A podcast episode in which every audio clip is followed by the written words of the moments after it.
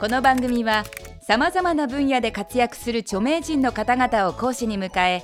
物事の真実真理を1分という制限時間内に語ってもらうタイムリミット型エンターテインメント番組である。講義スタートから1分が経過するとたとえ話の途中でも強制的に講義は終了となってしまう。極めてシビアな番組です。第23回の講師はミュージシャンの日高徹さんです。今回日高先生に講義していただくのは1分でわかる 80s インディーズ。80年代初頭日本の音楽シーンに登場したそのムーブメントとは一体どういうものだったのでしょうか。1限目のテーマはラフィンノーズ。80s インディーズを代表するバンドのようですがどんなバンドなのでしょうか。それでは日高先生お願いします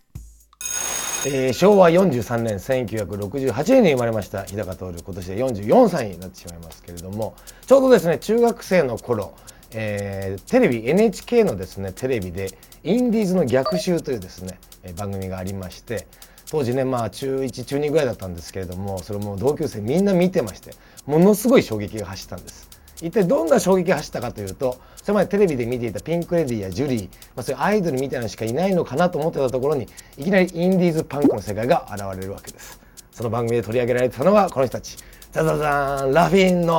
ーズ。どんどんどんどん。まあ、どこがすごかったかというとものすごいちょっぱいなビートに乗せて、まあ、メッセージをね反戦のメッセージだったり社会的なメッセージを歌ってたり。だけどそのライブハウスの中も超モッシュダイブの嵐ですごい楽しそうだったんですよね。それがですね子供心にすごい斬新であテレビでは見れない新しい音楽世界があるんだなということでインディーズパンクに一気に目覚めてしまうのでありました。どんどんどん。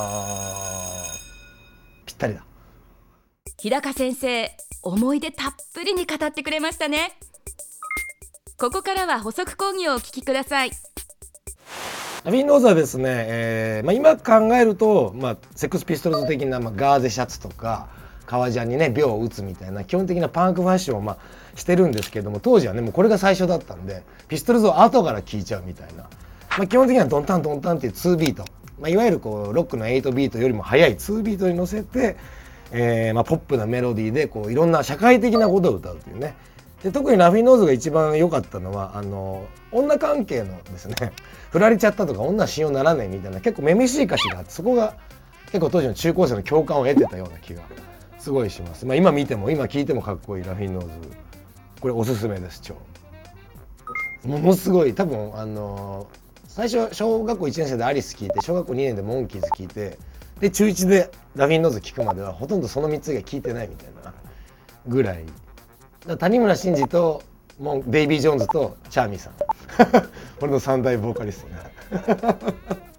それ偏ってるけど。まあでもやっぱファッションとか生き方とかうん、歌ってることとか、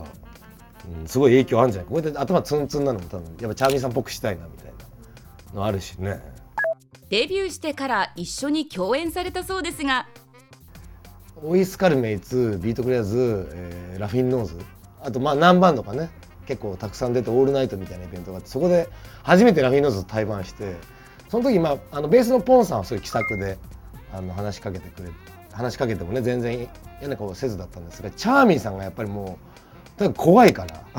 イメージとしてね本当に怖い人って意味じゃなくて我々のもうイメージとしてすごいビビり上げてたから楽屋のこう隅っこでこう黙って本読んでてもうそれをこう5メートルぐらい先からこうあきこ姉さんみたいに覗いてるみたいなね。それをね今でもすごい強烈に覚えててやっぱあの時ちゃんと話してねもっと仲良くなってればよかったなと思ってるんでこれからチャーミーさんと仲良くしたいと思います。よろしくお願いします。本日の講義はここまで。日高先生ありがとうございました。それでは本日のポイントをおさらいしておきましょう。ラフィンノーズはそれまでの日本の音楽シーンには見られなかった衝撃のスタイルで登場した。速いビートとメッセージが当時の中高生を虜にした。日高先生はチャーミーさんと仲良くなりたい。次回の講義はナゴムレコード周辺有頂天と人生についてです。テレビスマイル1分でわかる大学。